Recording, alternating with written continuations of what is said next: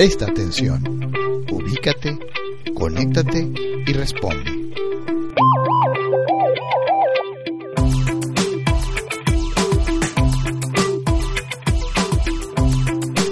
Esto es Ciudadanidad, calidad, cualidad y responsabilidad ciudadana.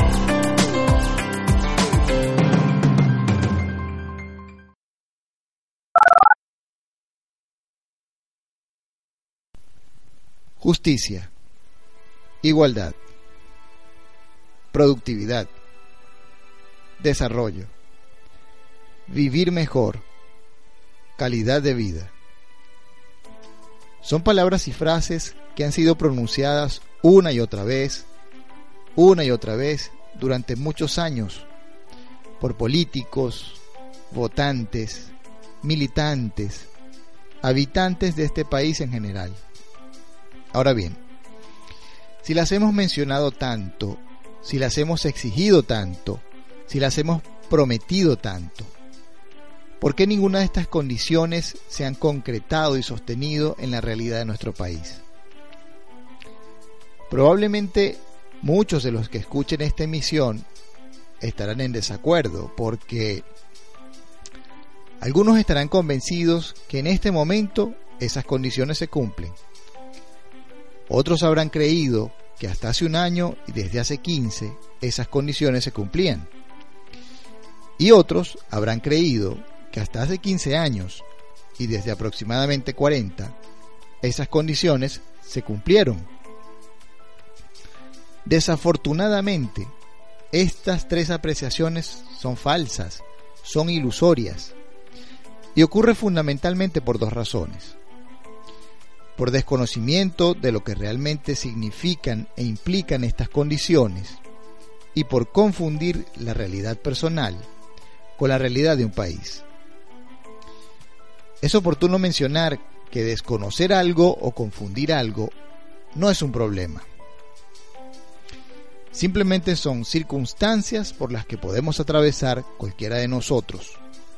Pero estas circunstancias se convierten en un problema cuando no se corrige el error y se repite por tiempo prolongado.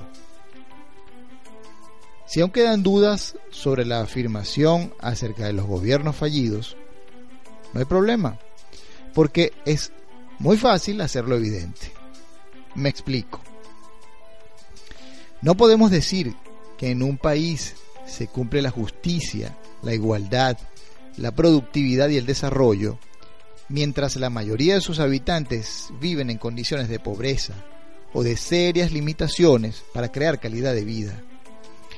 No podemos decir que en un país se cumplen estas condiciones mientras la única actividad que genera ingresos al Estado ni siquiera es una actividad productiva, sino de extracción y venta de un elemento natural que además no se puede reponer.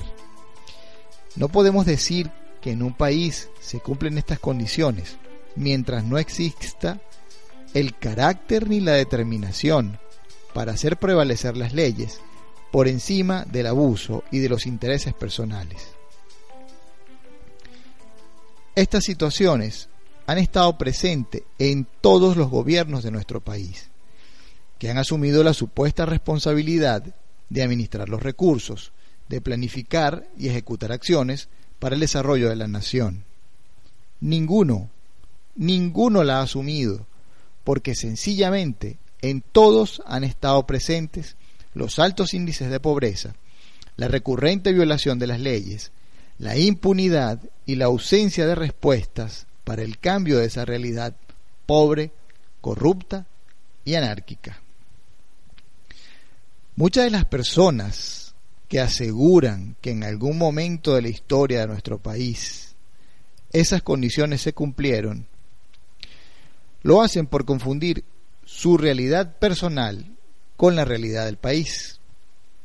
Porque lo cierto es que el mayor logro de todos los gobiernos hasta la fecha es la creación de pequeñas burbujas con pocos grupos sociales que reciben ciertos beneficios y posibilidad de acceso a recursos y conocimiento, lo que le ha permitido a esos grupos formar su microrealidad cómoda y de abundancia, mientras una realidad muy distinta ha sido vivida por la mayoría de quienes habitan este país.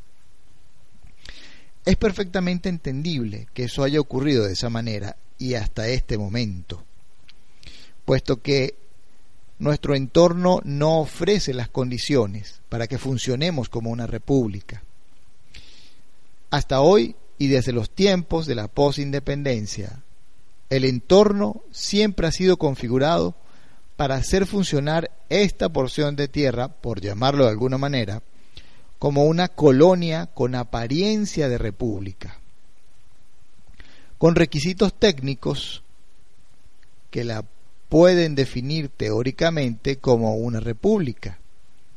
De tal manera que eso produce unas condiciones desfavorables para que una persona pueda activar y desarrollar su conciencia, su actitud de ciudadano.